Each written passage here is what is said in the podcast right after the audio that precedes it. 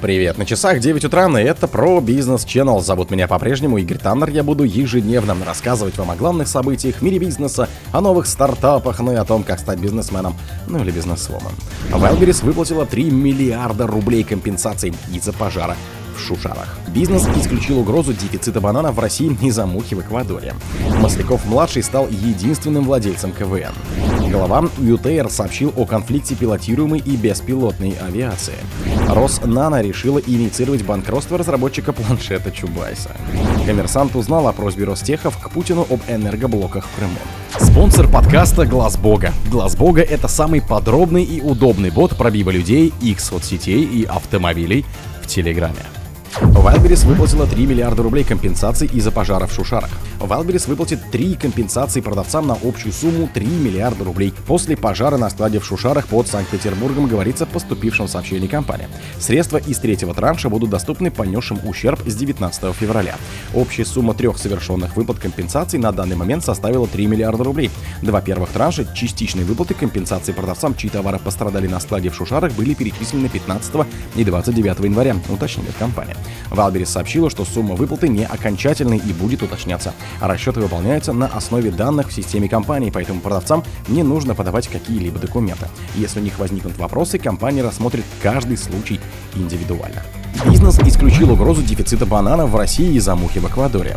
Проблемы с поставками бананов из Эквадора не приведут к их дефициту в России. Эти ягоды останутся в ассортименте россиян. Об этом ТАСС заявил председатель президиума Ассоциации компаний розничной торговли Игорь Караваев. На сегодняшний день предпосылок для нехватки бананов не наблюдается, поскольку в Эквадоре представлено значительное число экспортеров, сказал он. Караваев назвал мировых лидеров по производству бананов. По его словам, Индия производит почти в пять раз больше бананов, чем Эквадор, а Китай почти в два раза больше. Индонезия превосходит Эквадор по производству бананов на 30%, а Бразилия выращивает сопоставимые с Эквадором объемы. Глава Аккорта также выразил уверенность, что российские компании, которые уже имеют опыт работы в условиях санкций, умеют эффективно перестраивать логистику и сохранять на полках привычный для россиян ассортимент. Поэтому кризиса с бананом в ближайшие месяцы ожидать не стоит, резюмировал он. Масляков-младший стал единственным владельцем КВНа. Александр Масляков-младший стал единственным владельцем ООО «Телевизионное творческое объединение АМИК» Александр Масляков и компания, которому принадлежат права на передачу КВН, следует из данных Югорию. Ранее Маслякову-младшему принадлежала половина компании, 25,5% в АМИК принадлежала его отцу, основателю КВН Александру Васильевичу Маслякову, оставшийся 24,5% его жене Светланы Масляковой. Основным владельцем АМИКа Масляков-младший стал в 2019 году. До этого его отцу принадлежал 51% АМИКа, а его супруге 49%. Первый выпуск телепередачи КВН вышел в ноябре 1961 года. Масляков-старший работал ведущим программы с 64 по 72 год до закрытия и ведет ее с 86 года после возобновления. Масляков-младший ведет премьер-лигу КВН, передачи транслирует Первый канал.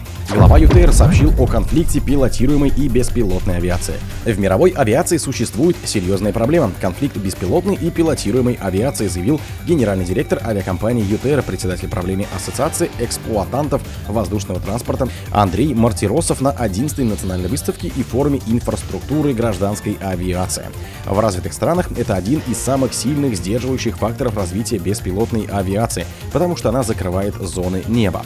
Было уже несколько конфликтов, когда, например, при выполнении санитарного задания были вынуждены менять маршрут, лететь по другой траектории, потому что зоны закрывали, пояснил Мартиросов. На уточняющий вопрос глава ЮТР ответил, что такие случаи были и в России, и за границей. Мартиросов также отметил, что за беспилотной авиацией много будущего, но не все будущее, и ее проблемы нужно решать не на хайве. Основа все равно пилотируемая авиация, убежден он. Роснано решила инициировать банкротство разработчика планшета Чубайса. Роснано объявила о намерении обратиться в арбитражный суд Москвы с заявлением о банкротстве ООО «Пластик Logic» разработчика планшета Чубайса. Анатолий Чубайс руководил Роснано в 10-20-х годах, следует из данных портала Федресурс. В Роснано объяснили инициирование процесса банкротства завершением оценки перспектив восстановления платежеспособности компании, проведенной командой Роснано для возврата первоначальных инвестиций. Мероприятие реализуется в рамках плана работы с инвестиционным проектом и обусловлено требованиями законодательства, а также необходимостью оптимизации налоговых обязательств, пояснили там. В компании также сообщили, что передали материалы в правоохранительные органы. Коммерсант узнал о просьбе Ростеха к Путину об энергоблоках в Крыму.